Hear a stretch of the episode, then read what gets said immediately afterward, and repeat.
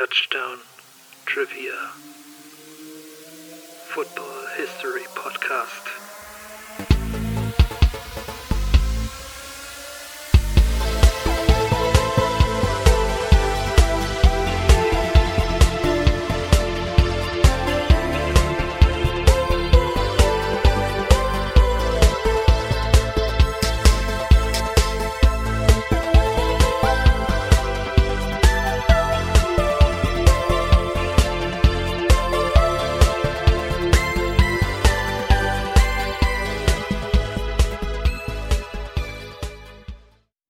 Hi Jesse.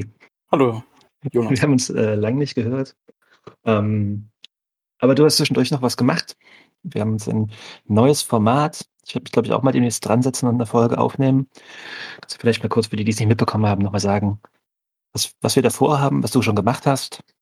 Ja, genau.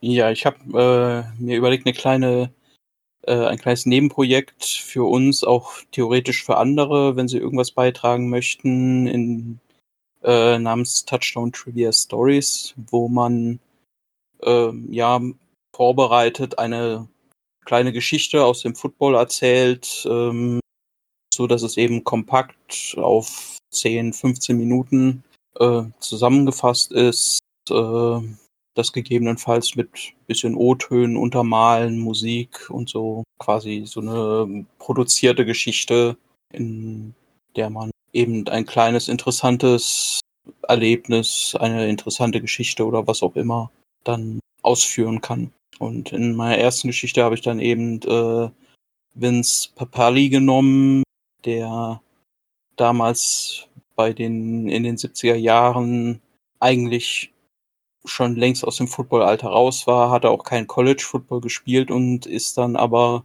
äh, mit ungefähr Ende 30 doch noch in die NFL gekommen und wurde dort dann noch für drei Jahre lang auch wichtiger Spieler bei den Eagles im Special Team. Und dadurch ist er halt immer so eine Art, ja, so eine besondere Figur, die bei er so diesen Traum vom Amateursportler, der es doch noch irgendwie in den Profibereich schafft und dann sogar bei dem Team, das er seit seiner Kindheit äh, verehrt hat. Dadurch ist er so eine Art Vorbild eben für viele, auch wenn die Geschichte relativ einmalig ist. Aber es ist so ein Punkt, an dem sich dann viele orientieren können, die es vielleicht doch noch irgendwie mal schaffen. Okay.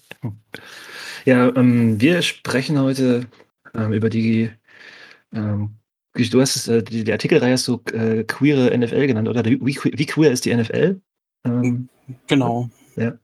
Ähm, wir wollen heute noch ein bisschen über so es gibt da schon Artikel von dir auf Leadblogger zu. Und wir haben gedacht, wir machen trotzdem noch eine Folge drüber, weil die ganze Reihe der Texte ist auch noch nicht durch. Und es gibt ja auch einen, ähm, naja, nicht mehr so ganz aktuellen äh, Anlass, aber äh, es ist noch nicht so lange her, dass sich äh, Karl Nassib geoutet hat. Ähm, der während des Pride Month in den USA, also im Juni war das, ne, Ende Juni. Also, mhm. ähm, ja, wie, wie, hast du das denn äh, mitbekommen, wahrgenommen? Also, äh, die Reaktion darauf? Also ich war auf jeden Fall überrascht, weil ich hätte nicht damit gerechnet, das von einem aktiven Spieler zu sehen. Weil dafür waren auch die letzten Outings von nicht mehr aktiven Spielern, auch wenn es in den letzten Jahren vermehrt welche gab, aber waren dann doch so gesehen nur vereinzelte und dass dann auf einmal so gefühlt aus dem kompletten Nichts ein aktiver Spieler sich meldet, sich outet und auch nicht die Karriere beendet oder so, sondern wirklich auch ganz normal weiterspielt. Äh, das ist das ist etwas, da hätte ich nicht mit gerechnet und vor allem, weil es auch wirklich so auf die großen Sportarten dann schon eine unfassbar seltene Geschichte ist, wenn nicht sogar eine einmalige Geschichte, dass sich halt jemand in der besten Phase seiner Karriere äh, altersmäßig äh, outet und nicht dann eher so gegen Karriereende. Das gab es ja dann äh, auch schon in den USA im Basketball, dass sich dann Spieler in den letzten zwei, drei Jahren äh, geoutet haben oder eben, dass Spieler wie Thomas Hitzelsberger im Fußball ihre, Karri ihre Karriere im Anschluss an das Outing direkt beenden. Und jetzt so ein aktiver Spieler, das ist dann einfach äh, ja Kapitel für sich, vor allem eben dann auch noch in Anführungszeichen im Testosteronsport Football, äh, wo man so eben auch auf den ersten Blick eben nicht denkt, dass das mit den Klischees vereinbar wäre. Aber irgendwo zeigt es auch, dass Klischees einfach Schrott sind. Ich fand es ähm, auf jeden Fall spannend. Also, dass äh, ähm, also war natürlich wahrscheinlich mit dem Team abgesprochen, denke ich. Also, weil der, dann direkt ja auch die ganzen Statements kamen von, mhm. ähm, vom Coach und so weiter. Also, dass ähm, ein bisschen so Support zugesichert wurde. Also, im Endeffekt das, was man sich halt irgendwie auch gewünscht hätte. Ne? Also, ähm, was mal gesagt wurde, okay, wenn sich jemand einmal outet aktiv im Sport, dann ähm, ja, wird es da schon Support geben. Ähm, ich habe auch irgendwie ähm, nicht mal so viele Trollkommentare und so weiter wahrgenommen. Aber es kann auch sein, dass ich äh, da vielleicht auch Glück hatte. Weiß es nicht genau. Dann muss man halt irgendwie sehen. Also, wenn jetzt das erste Spiel von ihm kommt und äh, hat auch letzt, ich weiß nicht, ob es diese oder letzte Offseason war, einen dicken Vertrag unterschrieben. Ne? Und äh, ja, wie lange es dauert, bis der erste Trottel äh, seiner Radioshow irgendwie das dann schlechte Leistungen auf sein Outing schiebt und dass er damit vom Football ablenkt oder irgendwas, kann ich mir sehr gut vorstellen. Aber bisher bin ich auch sehr positiv überrascht davon, äh, wie die Liga das Umfeld es aufgenommen hat. Ja, die Gefahr besteht natürlich. Ähm, ich habe auch, denke mal auch, dass das auf jeden Fall komplett mit dem Team entsprechend äh, abgesprochen ist. So wie ich bei meinen Recherchen das gesehen habe, kann ich mir auch denken, dass das Team intern nicht das ultimative Geheimnis war, äh, aber schon so dann eben teamintern gehalten wurde. Ähm, und so die Reaktionen, die ich auch wahrgenommen habe, waren in der Regel auch fast alle positiv.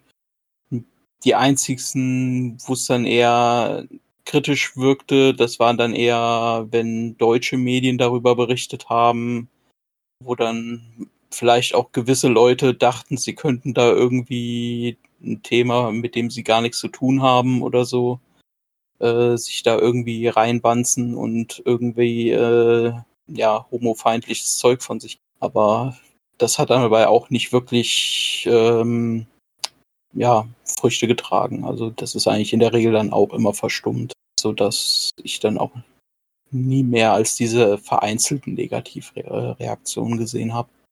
Bevor wir jetzt in die Geschichte äh, einzeln einsteigen und ein paar Geschichten von äh, Spielern erzählen, die in der Liga gespielt haben, ähm, willst du vielleicht mal so zusammenfassend, ähm, du dich mit der Geschichte queerer NFL-Spieler befasst hast, was dir da aufgefallen ist? Also, ähm, und vielleicht wie du da rangegangen bist?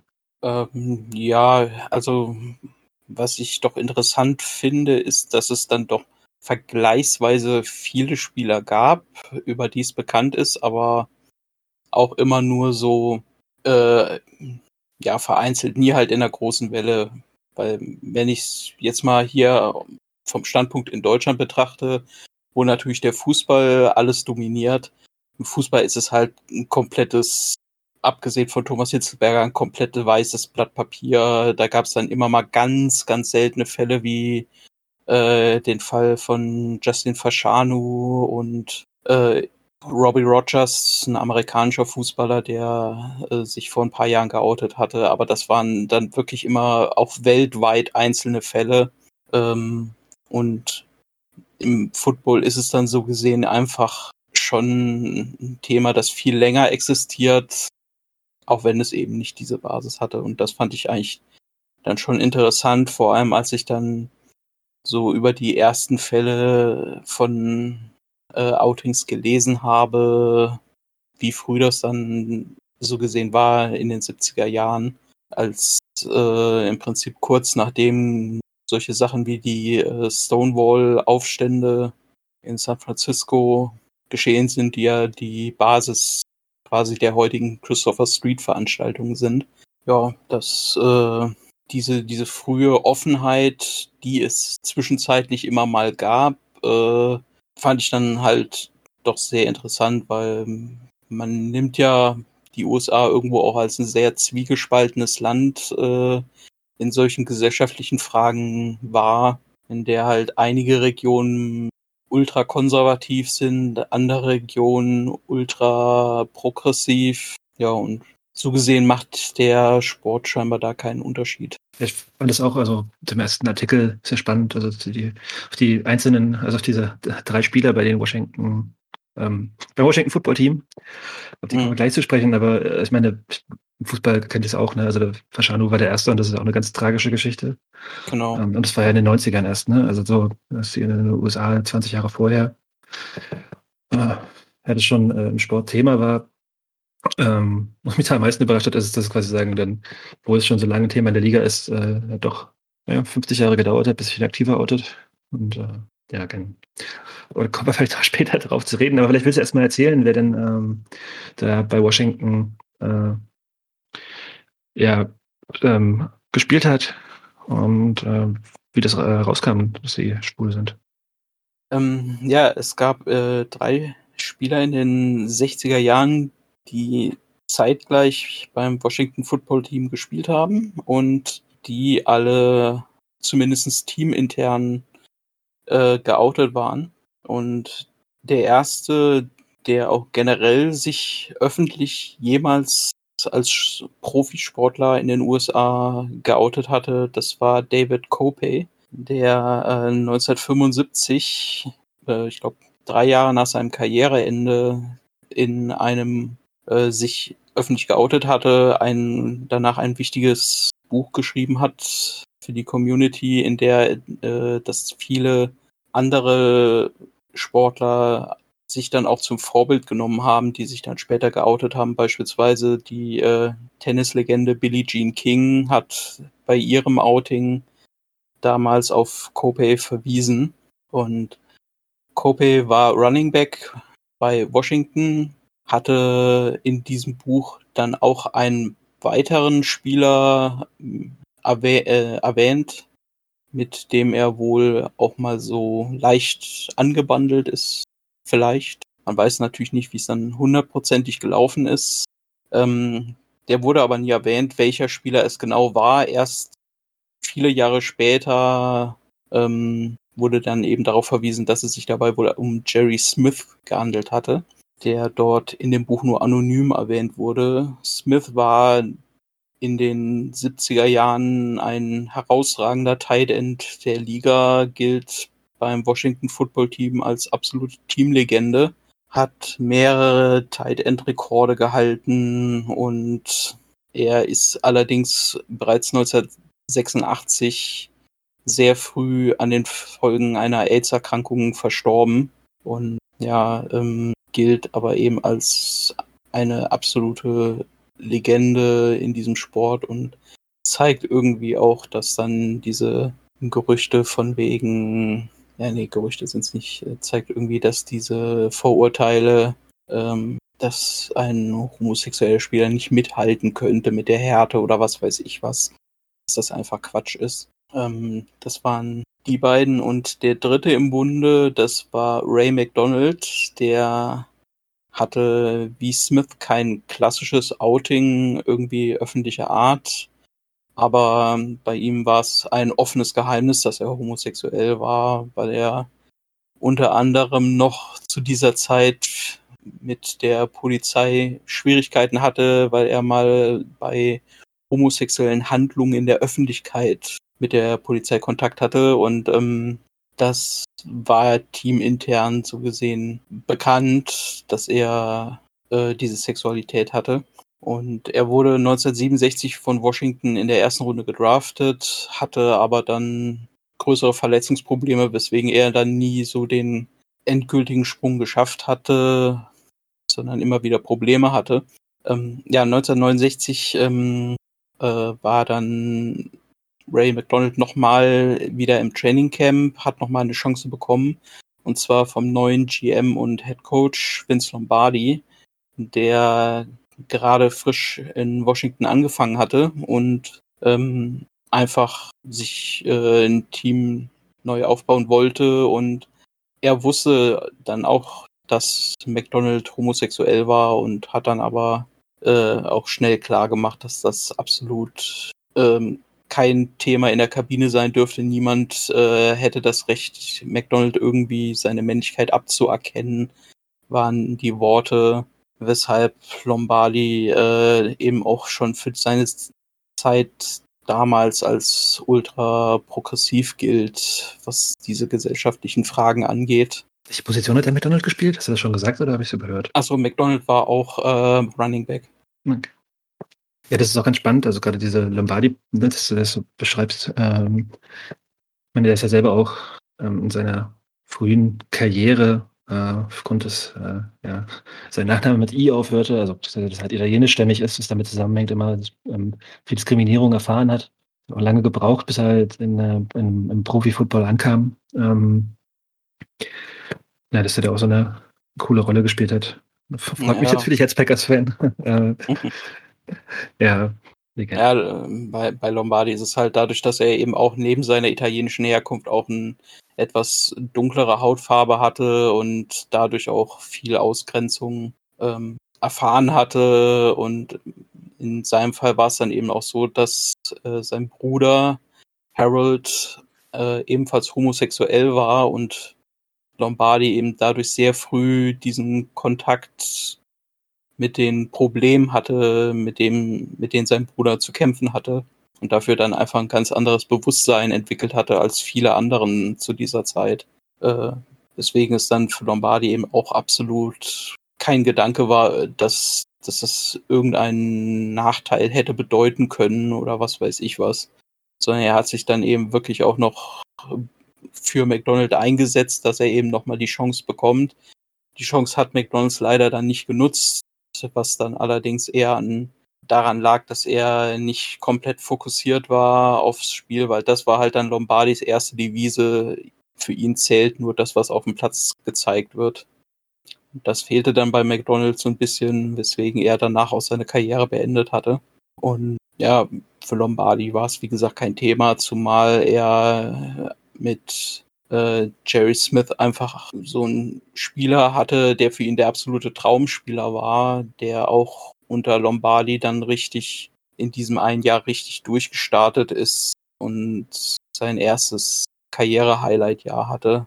Äh, Kannst du dir erklären, warum, also ist es einfach nur in Washington rausgekommen oder, also wir haben jetzt nämlich einen ziemlichen Sprung in der Geschichte. Ähm, also wie das kam, dass das, ähm, die in, ähm, in Washington da zusammengespielt haben? Oder ist es einfach nur, war das einfach quasi sagen, ist es rausgekommen, weil es halt diese drei Spieler gab überhaupt? Dass da so ein Fokus darauf lag irgendwie. Also habe mich gefragt, ob du da vielleicht was drüber gelesen hast. Theorien? Warum, warum es ausgerechnet in Washington war, weiß ich nicht. Äh, Das kann wirklich vielleicht Zufall gewesen sein. Es kann aber auch vielleicht wirklich daran liegen, dass dann gerade unter Lombardi ein gewisses anderes Klima in äh, Einzug gehalten hat, weil äh, Lombardi auch neben dem Platz äh, ja, Positionen mit äh, Schwulen besetzt hatte. Beispielsweise war sein GM-Assistent David Slatterly und sein äh, PR-Director Joe Blair ebenfalls beides äh, offen homosexuell. Und ich vermute mal, dass Lombardi eben dieses offene, progressive Vereinsklima erzeugen wollte, was sich dann aber leider nicht durchgehend äh, etablieren konnte oder was eben nicht dafür gesorgt hat, dass es eine, ja, ein, eine dauerhafte Offenheit in dem Thema gab. Wäre natürlich immer so eine Frage, was, was wäre, wenn Lombardi dann nicht leider 1970 gestorben wäre an den Folgen seiner Krebserkrankung, ob sich gerade mit seiner massiven, ja, massiven Macht, äh, die er ausgestrahlt hat, äh, sich da vielleicht noch ganz andere teamübergreifend Dinge geändert hätten. Und auch in der, also meine Green Bay ist halt ein Dorf, ne? Ich meine, wenn er das so großstädtischen, also Verein, der vielleicht so ähm, zum Erfolg führt, ja, Mhm. äh, spannend gewesen wahrscheinlich. Dann auch noch in den 70ern, wo es ja quasi dann generell mehr, ja, also ähm, die Stonewall Rides waren 68 auch, oder nee, wann waren die? 68, 69, 69 erst, ne? gerade auch nicht hundertprozentig aus dem Kopf. Ähm, fällt auch noch eine spontane Frage ein, die ich dir nicht vorher geschickt habe, aber weil du gerade das erwähnt hast mit ähm, dem Spieler, also mit, mit dem PR-Berater und so weiter und so fort, hast du dich auch befasst mit, ähm, mit der LGBTQIA-Themen, die äh, nicht auf Spielerseite, also ob es äh, bei Coaches irgendwas gab, Assistant Coaches im Umfeld der Owner oder irgendwie ja, auf homosexuell lebende Männer zum Beispiel. da habe ich jetzt so direkt noch nichts, äh, was ich sagen könnte. Da bin ich noch äh, in der Arbeit für einen weiteren Artikel, Ja. dass ich da so die Gegenwart noch bea- äh, beachten will. Aber wie es da jetzt aktuell aussieht und wie es da historisch entwickelt gab. Ich, also das Einzige, was ich jetzt eben weiß, ist äh, bei David Copey, er hatte oder er galt damals als relativ aussichtsreicher Kandidat für Coaching-Jobs innerhalb der NFL, aber sagte dann äh, später, dass er vermutlich wegen seines Outings äh, keinerlei Angebote bekommen hatte und sich deswegen äh, so nie innerhalb der NFL engagieren konnte, sondern nur außerhalb, wo er dann eben auch eine wichtige Figur war und auch bis heute ist, wenn es um LGBT-Rechte im Sport geht. Verwundert jetzt bei dem generellen Mindset der Owner auch irgendwie wenig, ne? Ja, es sind natürlich viele Owner wirklich konservativ und vielleicht liegt es dann auch wieder an der Person Lombardi, dass er so eine gewisse Narrenfreiheit dann hatte äh, und Owner sich dann nicht getraut haben zu widersprechen, wenn er gesagt hat, dass er ja da eben auch homosexuelle Personen im Sport etablieren wollte, was die meisten Owner wahrscheinlich nicht von selbst gemacht hätten. Ähm, dann würde ich mal weiter in der Geschichte nach vorne springen, was ich meinte. Jetzt ähm, gibt es einen relativ, relativ langen Sprung, glaube ich. Das sind die 90er, oder? Ähm, wo dann mehrere äh, Spieler in die Öffentlichkeit traten, beziehungsweise ungewollt geoutet wurden. Ähm, wer waren das? Äh, Also, und ja, welche, wie haben sie, wo haben sie gespielt? Welche Rolle haben sie ausgefüllt? Ähm, genau. Ja, ähm, ich habe mal so ein paar rausgeholt, die so ein bisschen größeres Outing hatten oder mit einer größeren Geschichte ver äh, verbunden. Der nächste, der sich geoutet hatte, war Roy Simmons. Der war ein paar Jahre Anfang der 80er, wenn ich es richtig im Kopf hatte, in der NFL als Guard aktiv bei den New York Giants und der hatte sich 1992 geoutet, das war neun Jahre nach seinem Karriereende, äh, in einer Talkshow bei, in der, ich glaube, Phil Donahue Talkshow. Und ja, für Sims war das aber irgendwie dann auch nicht wirklich befreiend, weil er war sich zwar seiner Sexualität immer bewusst, aber er konnte sich auch absolut bis zu seinem Tod nie als, ja, als, ja, nie dazu stehen, dass er schwul ist, sondern hat das immer zurückgehalten, hat dann auch später erzählt, dass er sich vor äh, jeder intim ver, äh, vor jeder intimen Situation betrinken musste, um äh, sich seine religiösen Erziehungen, seine ähm, ihm eingetrichterten Moralvorstellungen und so weiter verdrängen zu können. Und das ist natürlich irgendwie dann eher ziemlich traurig zu lesen, gerade unter dem Hintergrund, dass eben jemand wie Copey äh, ein, ja, als öffentliche Person wirklich sehr viel für, für diese Rechte getan hat, während das für Sims einfach nur ein ewig langer ja, Albtraum gewesen ist und bis zu seinem Tod 2014 äh, konnte er sich da eben nie ja, positiv zu bekennen, sondern hatte immer dieses, hatte immer Probleme damit.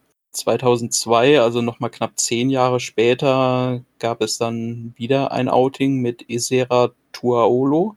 Der war eigentlich die ganzen 90er hindurch als Defense Tackle aktiv bei verschiedenen Teams. Ich glaube, vor allem bei den Vikings war auch unter anderem der letzte Spieler, der jemals Joe, äh, John Elway getackelt hat und zu Boden gebracht hat, bevor dieser seine Karriere beendet hatte. Und ähm, Tualo ist im Gegensatz zu Sims in die Fußstapfen von Kope getrieben, äh, getreten und war und ist bis heute sehr laut als äh, Sprecher für die LGBT-Bewegung aktiv. Ist auch auf Social Media viel unterwegs, hat auch mittlerweile eine Nebenkarriere im Showbereich gemacht, wo er dann unter anderem als Sänger, Tänzer, Entertainer unterwegs ist.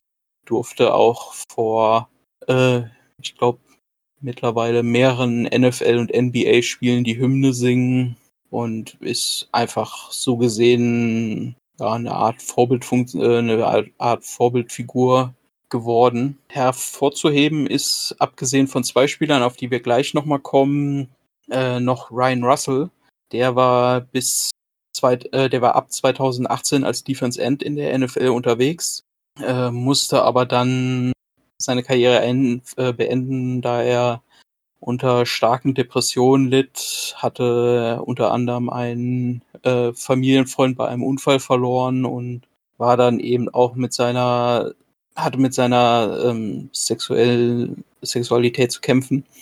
Und er outete sich dann nach dem Karriereende in einem Essay als bisexuell und ist auch mittlerweile sehr stark auf Social Media unterwegs und äh, kämpft eben für entsprechende LGBT-Belange, macht auch mit seinem Lebensgefährtin eine YouTube-Show, wo beide aus ihrem Leben erzählen. Und dann kommen wir zum ersten der Spezialfälle. Das ist dann eben Michael Sam, der äh, 2014 sich, äh, der sich 2014 geoutet hatte und Sam hatte die Besonderheit, dass er kein NFL-Spieler zu diesem Zeitpunkt war, sondern er war damals noch am College, galt aber sehr, als sehr aussichtsreicher Kandidat für den nächsten Draft. Und äh, Sam hatte sich eben ein paar Monate vor dem Draft Anfang 2014 geoutet und es wurde natürlich schnell diskutiert, welchen Effekt hat das dann? Sind die Teams dafür offen und was bedeutet das für seine Draft-Position, was ja natürlich ein sehr wichtiges Diskussionsthema kurz vor dem Draft ist. Und zum Zeitpunkt, beziehungsweise kurz vor dem Outing, war Sam noch als Dritt- und Viert-, äh, Dritt- oder Viertrundenkandidat gehandelt. Nach dem Outing fiel seine Position aber um gute drei Runden runter. Da wurde er dann nur noch als Ende sechste Runde, siebte Runde in diesem Spektrum gehandelt. Er wurde dann am Ende doch noch gedraftet äh, von den St. Louis Rams und die äh, Rams haben ihn aber dann vor der Saison wieder entlassen, auch nicht ins Practice Squad übernommen. Er war dann, glaube ich, nochmal bei den Dallas Cowboys für eine Woche im Practice Squad, wurde dann aber auch entlassen. Hat im Endeffekt nie in der NFL ein Spiel bestritten, aber dadurch, dass er der erste offen homosexuelle Spieler war, der gedraftet wurde, hat er eben auch einen sehr großen Meilenstein gesetzt. Er hat dann ein Jahr später, 2015, in der Canadian Football League nochmal für Montreal gespielt, aber auch nur für ein Spiel. Danach hat er sich, äh, hat er wegen mentaler Probleme die ihm auch dieses vorherige Jahr, weil er natürlich auch unter einem starken medialen Druck und so weiter stand, äh, hat er dann die Karriere beendet, weil er sich dann nicht in der Lage sah, den Sport wirklich dauerhaft auszuüben. Ja, und ein letzter Punkt, äh, oder möchtest du dann den Namen dann noch irgendwie mit der Frage einläuten, oder? Ja, erstmal mit der, ähm, äh, einen kurzen Break hier machen, äh, uns einen Disclaimer einführen. Wir werden jetzt über ähm, zwei Namen sprechen, äh, deren Geschichten ja, sehr krass sind. Ähm, es wird auf jeden Fall auch um äh, Suizid und äh, psychische Erkrankungen gehen. Ähm, wenn das alles zu hart ist, wer kann gerne ähm, das überspringen? Wird auf jeden Fall noch ein paar Shownotes auch in die äh, die Shownotes noch ein paar Links äh, für Hilfsangebote zu dem Thema ähm, ja, geben. Ähm, aber da werden wir, glaube ich, später nochmal ein bisschen generell drüber reden. Äh, also nachdem wir das jetzt genau äh, über Ryan O'Callaghan und Aaron Hernandez gesprochen haben. Das sind die beiden Namen. Und mit, äh, mit so Ryan O'Callaghan fängst du an. Zu Aaron Hernandez sage ich dann noch äh, was Kurzes. Genau, also Ryan O'Callaghan war ein Offensive Tackle, der 2006 von den New England Patriots gedraftet wurde. Und ähm, O'Callaghan war zwei Jahre lang in der Pets Offense Rotationsspieler, war auch im Super Bowl mit am Start, der damals an die Giants ging mit dem berühmten Helmet Catch. Und ja, er hatte so gesehen keine besonders auffällige Zeit dort. Nachdem er ein Jahr wegen einer Verletzung pausieren musste, ging er zu den Chiefs, hatte dann dort auch noch ein Jahr als Starter und 2011 war dann aber die Karriere bei ihm mehr oder weniger gelaufen, da er äh, verletzungsbedingt zu lange ausgefallen war. Und O'Callaghan hat sich 2017 öffentlich als homosexuell geoutet und dabei eben auch seine Geschichte dargestellt, die schon äußerst krass ist, wenn man mal drüber nachdenkt. Äh, er stammt aus einem sehr ultrakonservativen Umfeld, äh, eigentlich aus Kalifornien, aber eben aus einer sehr, sehr konservativen Ecke des Bundesstaates. Und er wusste eigentlich sehr früh, dass er homosexuell war, hat das aber einfach komplett konsequent versucht zu unterdrücken, hat äh, auch früh gewusst, dass es durch entsprechende homofeindliche Aussagen in seinem Umfeld keine Möglichkeit geben könne, sich zu outen und hat daher alles einfach versucht runterzuschlucken hat sich Schutzschilder aufgebaut, die man so, diese klassischen Schutzschilder, die man so kennt. Ähm, eine Pseudo-Freundin, die er für Veranstaltungen anrufen konnte, hat äh, irgendwelche Pseudo-Macho-Sprüche in der Kabine gebraucht, hat sich besonders maskulin geben wollen, ungepflegt, Kautabak kauen, ähm, so im Prinzip alles das, was man jetzt in den Klischeebildern der Medien nicht äh, mit einem, mit einer schwulen Person verbinden würde. Und ja, dieses Bild, das er nach außen gezeigt hat, stimmte halt absolut nicht mit dem Inneren. Inneren war, äh, im Inneren war O'Callaghan derartig in Mitleidenschaft äh, gerissen, dass er sich im Prinzip seit Jahren einer Sache sicher war, und zwar, dass er mit Selbstmord aus dem Leben scheiden wird. Das hat er sich wie ein Plan aufgebaut. Äh, über Jahre hinweg hat er diesen verfolgt. Selbst nach dem Draft wusste er genau, okay, das wird sich jetzt nur um ein paar Jahre nach hinten verschieben. Nach meiner NFL-Karriere ist Schluss.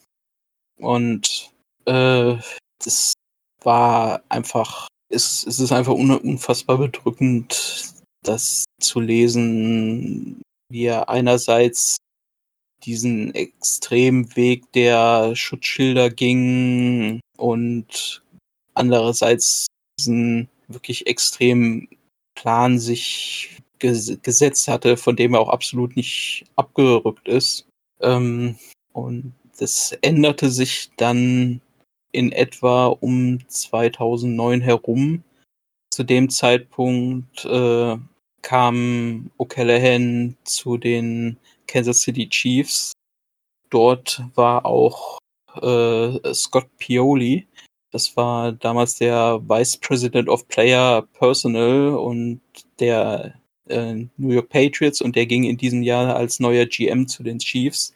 Und da äh, wurde halt O'Callaghan mitgenommen, unter anderem mit dem heutigen Titans Head Coach Mike Vrabel. Und O'Callaghan hatte dort nicht direkt den glücklichsten Start, hatte halt immer noch viele Verletzungsprobleme, begann mit dieser Zeit, äh, zu dieser Zeit auch mit Schmerzmitteln, die Schmerzen zu bekämpfen und wurde auch dann relativ drastisch schmerzmittelabhängig, hat in seinen Höchstzeiten 30 Tabletten am Tag eingeschmissen, um irgendwie einerseits den Schmerz der Verletzung zu stopfen und andererseits, wie er damals auch gesagt hatte, den Schmerz der Homosexualität zu stopfen, äh, weil er eben so das Mindset hatte, wenn er nur sich genug volldröhnt, dann muss er eben auch nicht daran mehr denken, dass dann wäre das auch nicht, auch kein Problem für ihn. Hat teilweise 400 Dollar pro Tag äh, eben für Tabletten rausgeschmissen, was dann selbst für einen Profisportler relativ viel ist auf Dauer. Und äh, ja, er hatte halt immer noch seinen Plan. Das gehörte nämlich mehr oder weniger auch zu diesem Plan des Selbstmordes, denn wenn er nur all sein Geld verprasst, dann hat er keinen Ausweg mehr. Das hatte er sich dann auch so festgesetzt, weil irgendwann würden die Schulden ihn so erdrücken, dass er, dass er quasi sich nicht mehr davon wegreden kann. Äh, das führte dann eben auch dazu, dass er sich ein ja, Haus gekauft hat, das im Prinzip dafür gedacht war, äh, dass er sich dort das Ende setzt.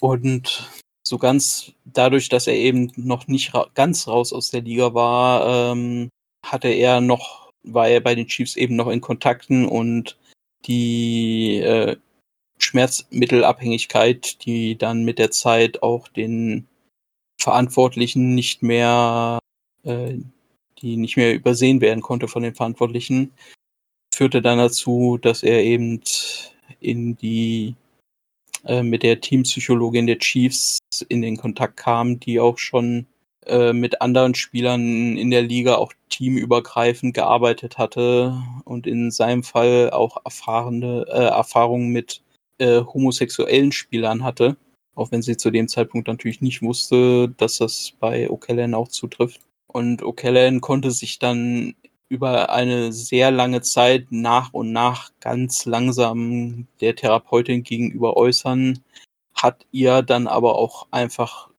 konkret von seinen fest zementierten Selbstmordplänen erzählt, im Wissen, dass sie halt durch die Schweigepflicht das nicht weitertragen kann.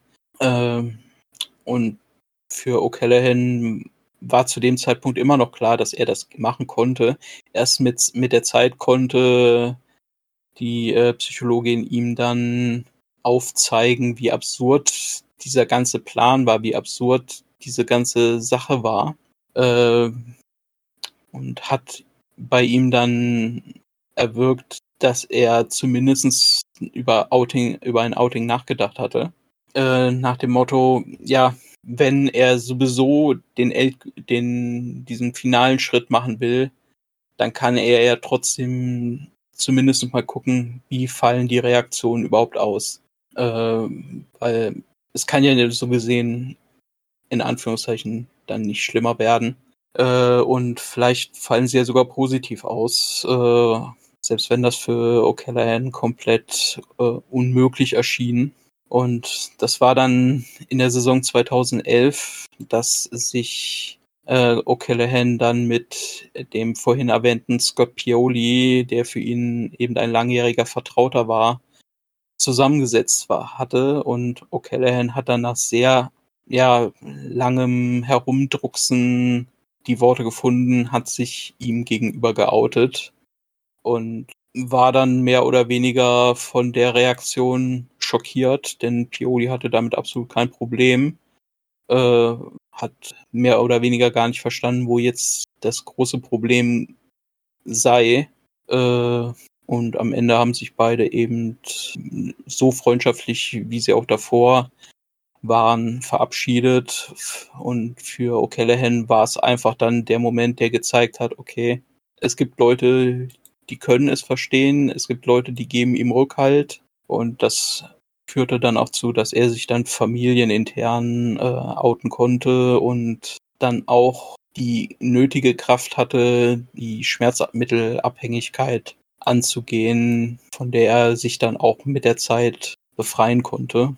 Und heute ist er eben dann auch sehr aktiv, äh, was das Thema angeht und hat unter anderem eine eigene Foundation, welche Stipendien an LGBTQ-Jugendliche vergibt. Auf jeden Fall eine krasse Geschichte, wie ich finde. Ähm, und das zeigt doch nochmal, also der Ausgang gerade, ne? Also das ist ja doch irgendwie, also positiv ausgegangen ist für ihn quasi. Äh, und vielleicht nochmal so ein Shoutout an äh, Karl Nassib auch machen, der das Thema ja auch nochmal in die Öffentlichkeit getragen hat jetzt äh, mit seinem Outing und äh, da auch, ich glaube, 100.000 Dollar an das Trevor Project gespendet hat, mhm. ähm, was halt ja gerade äh, Suizidprävention bei LGBTQ in den äh, USA ähm, verhindern möchte. Wir haben jetzt vor der Folge noch ein bisschen recherchiert, so ein vergleichbares äh, äh ja, nationalweites äh, Programm gibt es ja nicht, wenn es äh, lokale Träger gibt, die sich dem Thema annehmen. Ja, also ist man in Deutschland noch nicht, Ja, ganz, ganz so weit. Ja, hier, hierzulande läuft es dann meistens über äh, regionale Gruppen, die man in der Regel natürlich auch als äh, oder anonym anschreiben kann, die einem äh, dann auch Dinge wie die Kontakte und so weiter weiter vermitteln können.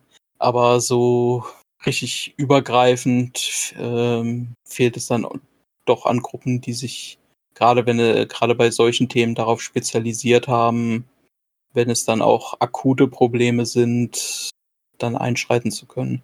wenn auch, also da komme ich schon wieder in so einen Appellmodus, aber äh, die es gab ja jetzt bei der Diskussion, ähm, also nach dieser Elf-Freunde-Kampagne von ähm, diesen, ihr könnt auf uns zählen, äh, auch Diskus also so Diskussionen, wo dann wieder, also zu Recht, wie ich finde, gesagt wurde, ja, damit wird halt irgendwie die, wieder die Verantwortung äh, auf, die, auf die Sportler geschieben, ne? von wegen, ja, also outet euch doch mal, aber die an den, an den grundlegenden Bedingungen hat sich ja nichts geändert, dadurch, dass ich habe da auch mitgemacht und äh, äh, bin auch mit dem Foto und der elf Freunde, hey, ist für mich total toll, aber bringt halt irgendwie auch äh, schwulen Sportlern, die sich outen wollen, wahrscheinlich wenig, weil die Grundlagen dafür halt immer noch nicht geändert sind. Und also weil zum Beispiel so ein Projekt oder halt, ne, zu sagen, also wir, dass sich der DFB mal hinstellt und sagt, äh, so abgesehen von äh, Regenbogenarmbinden halt einfach auch mal äh, ja, schwule Sportler, äh, also LGBTQIA plus SportlerInnen äh, unter, unterstützt und äh, da Programme aufbaut und so weiter und so fort. Davon weiß ich jetzt irgendwie nichts. Äh, und ich glaube, das äh, wäre halt irgendwie mal ein cooleres Zeichen als äh, Respect-Banner in Ungarn aufzuhängen. Also ich denke, du weißt, was ich meine. Ja, ich, das, Problem, das Problem ist letztlich, äh, dass es dann auch äh, man nie so ganz weiß, äh, wie ist die Stimmung außerhalb von einer Bubble, ähm, was, was die Themen angeht. Man hat schon gemerkt, dass äh, die Elf-Freunde-Kampagne, denke ich, gezeigt hat, dass die meisten eben keinerlei Probleme damit haben und ich denke jetzt auch bei vielen Vereinen, selbst bin jetzt Mainz 05-Fan, bei Mainz 05 kann ich mir eigentlich gar nicht vorstellen, dass es da zu Problemen kommen würde, weil dafür ist die Fanszene und auch die Ultraszene einfach sehr weit von entsprechendem Gedankengut weg. Aber man kann es dann natürlich nie außerhalb dieser Bubble sehen. Wie äh, gibt es nicht dann irgendwie auch in anderen Vereinen problematischeres? Es gibt ja auch eben Vereine mit problematischeren Fanszenen und so weiter. Das kann man dann halt nie wirklich so, so 100% sagen. Da wäre es natürlich schon gut, wenn dann eben übergreifende Verbände wie der DFB im Fußball sich da entsprechend positionieren würde. Das Problem ist dann wiederum nur, dass der DFB bei gewissen Themen halt auch keinerlei Glaubwürdigkeit mehr besitzt.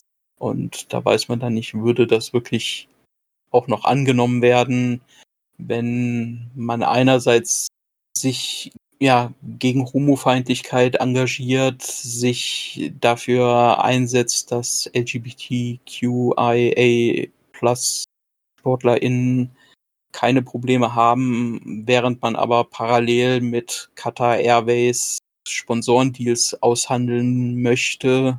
Da, Ja.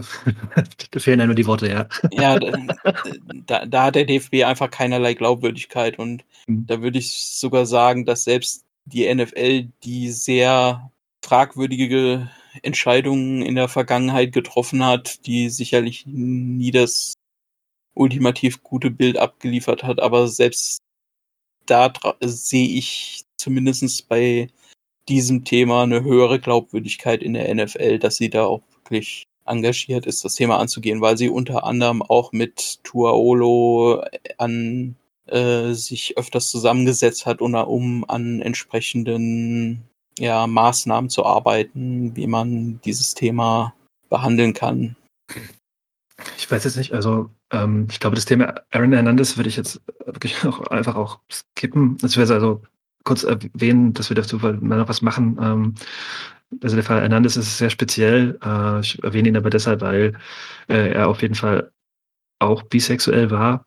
Ähm, also ist ja mittlerweile auch verstorben, sich auch umgebracht. Ähm, das ist aber ein sehr weites Feld und ich glaube, da ähm, wer sich dafür interessiert, kann sich auf Netflix eine dreiteilige Doku angucken, ähm, die ich, ja, so eine mir sie persönlich nicht, weil sie ist so eine True Crime Doku, die noch diesen True Crime Stil irgendwie hat, was ich bei in Anbetracht des vielschichtigen Themas, also da geht es halt noch um ja, also der Verbindung ins äh, kriminelle Milieu, wie man so sagt, ähm, hat auch CTE, hat man am Ende festgestellt, drogenabhängig, ähm, hat seine Sexualität versteckt, auch noch ein ganz, ganz ja, krasser Fall ähm, eines äh, wahrscheinlich also mehrfachen Mörders. Ja, ähm, ich habe ihn jetzt mal hier erwähnt, aber ich würde wieder zurück zum anderen Thema eigentlich springen, weil ich es äh, auch spannend finde, äh, nochmal darüber zu reden.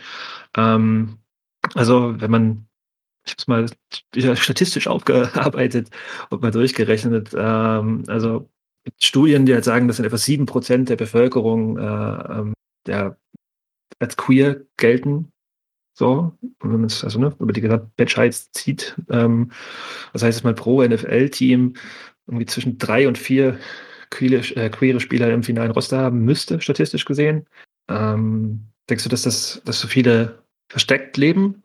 Äh, oder dass äh, der Football da halt einfach irgendwie aussiebt oder die, die Bedingungen halt schafft, dass äh, queere Spieler nicht, nicht, in, so nicht in die Liga gehen, nicht in die Liga kommen, weil sie halt irgendwie sich auf, auf ähm, Highschool schon aus den Kadern rausgemobbt werden oder ja, im College halt irgendwie das schon oder ja, hast du da, hast du da Theorien zu? Also ich würde definitiv sagen, dass es weniger sind. Also es wird sie geben, dass es das steht absolut nicht zur Debatte. Ich meine, das sieht man an Karl Nesse, dass es, äh, dass es sie gibt und äh, sie wird aber, denke ich, statistisch einfach niedriger sein, da der Prozess bis zum NFL-Profi einfach unglaublich hart ist, unglaublich viel Fokussierung verlangt und wenn man dann eben äh, im Laufe der Pubertät mit Gefühlen und Fragen konfrontiert wird, die man sich so nicht beantworten kann, die man eben auch niemand anderem anvertrauen kann und so weiter, vermute ich einfach, dass das für viele Menschen einfach ein psychischer Leistungshemmer ist. Weil man eben da einen Punkt hat, den man nicht, den man nicht von den Schultern runterbekommt. Und äh, das ist natürlich bei jedem Menschen einfach unterschiedlich. Manche haben dann einfach die, die Kraft, das runterzuschlucken, aber bei anderen ist es dann so, dass es so immer wieder aufkommt. Und in einem Leben wie äh, dem eines Football-Profis, in dem man sich 365 Tage diesem Sport verschreiben muss, selbst als Highschool-Spieler quasi schon, als College-Spieler erst recht, vermute ich einfach, dass dann da nicht, äh, dass dann einfach für viele äh, Betroffene irgendwann der Punkt kommt, wo man nicht diese 100% Leistung abrufen kann, selbst wenn es natürlich auf dem Spielfeld im Training oder während des Spiels sicherlich so gesehen keine Rolle spielt. Ich meine, äh, ich selbst bin trans, ich habe während einem Footballspiel oder einem Training sicherlich nie in irgendeine Richtung gedacht, die nichts mit dem Sport zu tun hatte. Aber neben dem Fall, äh, neben dem Feld ist es dann eben so eine Sache, dass man es nicht unbedingt immer äh, ausblenden kann. Dass zumindest bei mir ich dann auch Tage hatte, wo ich dann einfach ein Training absagen musste, weil ich es im Kopf nicht hinbekommen habe, weil ich mich nicht dazu äh, durchringen konnte, weil ich eben gerade irgendwelche Erfahrungen hinter mir hatte, die das in gewissem Sinn blockiert hab, äh, blockiert hatten und sowas darf sich im Prinzip ein College-Spieler ja schon gar nicht leisten dass er beim Training nicht erscheinen kann wegen sowas. Äh, und gerade wenn wir jetzt von 2021 reden, wo ein äh, angehender oder aktiver Profisportler auf Social Media stark unterwegs sein müssen äh, muss, äh, wo selbst College-Spieler auf diese, diesem Weg für sich werben müssen, sich präsentieren müssen, halte ich es einfach für noch viel schwerer, dass man da dann quasi auch noch eine Scheinidentität aufbauen kann, weil das ist einfach auch ein unglaublich hemmender Aspekt, den ich zumindest aus meiner eigenen Erfahrung äh, als unglaublich blockierend weitergeben kann, dass man eben selbst den engsten Freunden Dinge vorlügen muss, dass man sich für gewisse Sachen Ausreden bereithalten muss und selbst wenn es um Kleinigkeiten geht. Also bei mir war es jetzt beispielsweise so aus meiner Erfahrung, dass ich ein unglaubliches Problem damit hatte, fotografiert zu werden. Und wenn wir mit Freunden uns irgendwo fotografiert haben, wenn wir vielleicht irgendwie in einem Freizeitpark waren oder was weiß ich was, musste ich mir dann immer irgendwelche Ausreden kurzfristig überlegen, von wegen, warum kann ich jetzt gerade in dem Moment nicht auf dem Foto erscheinen? Warum bin ich jetzt gerade in diesem Moment des Fotos hinter dem Kopf einer anderen Person verschwunden oder was weiß ich was? Äh, und ich denke mal, das wird einfach vielen Menschen ähnlich gehen, dass sie dann eben in anderen Fällen ähnliche Schutzschilder sich suchen müssen, wenn jetzt eben wie bei O'Callaghan erzählt, irgendwelche Veranstaltungen stattfinden und er sich schnell irgendwo eine Freundin suchen muss, beziehungsweise jemand, der äh, jemand, die seine Freundin spielt für einen Abend, äh, damit keiner im Team irgendwie auf irgendwelche Gedanken kommt. Deswegen vermute ich, dass da einfach die Zahl niedriger ist, aber es wird eben sicherlich einige geben, die wie Nessep oder wie auch die vorher erwähnten Spieler, die ja teilweise auch mehrere Jahre in der NFL aktiv waren, das für einen gewissen Zeitraum ausblenden können, verdrängen können, runterschlucken können, auch wenn es dann eben in manchen Fällen wie bei O'Callaghan ziemlich krasse Probleme bedeuten kann, während es für andere Spiele, so wie andere Spieler, so wie ich es wahrgenommen habe, nicht das größte Problem war, das zu verdrängen, auch wenn die Spieler bis auf den eher tragischen Fall um Roy Simmons eigentlich alle positiv nach ihrem Outing positive Erfahrungen hatten und auch sehr froh darüber waren, dass sie es machen konnten. Ich bin eigentlich auch durch mit meinen Fragen, die ich aufgeschrieben habe. Ähm, und fände das auch ein gutes Schlusswort von dir gerade. Äh, vielen lieben Dank, Jesse, für deine äh, Recherche zu dem Thema. Und, ähm, ich finde das sehr spannend. Und äh, vor allem nochmal vielen lieben Dank für deine äh, persönlichen äh, Schilderungen und deine, also die du mit uns, also mit mir und den HörerInnen geteilt, äh, geteilt hast. Ja, und ähm, habe schon das nächste Thema auf jeden Fall äh, äh, im Blick und ich hoffe, dass es nicht wieder so lange dauert. Ähm, wir, haben auf jeden Fall jetzt, das weiß Jesse noch gar nicht, äh, eine Zusage von einem Gast, der sich äh, nächste Woche bei uns melden wird. Und dann oh. äh, haben wir ein Thema, was ja, weniger äh, politisch ist, aber nicht weniger spannend vielleicht. Ähm, ja, ich danke dir und wir hören uns bald wieder. Okay, da bin ich jetzt aber mal gespannt.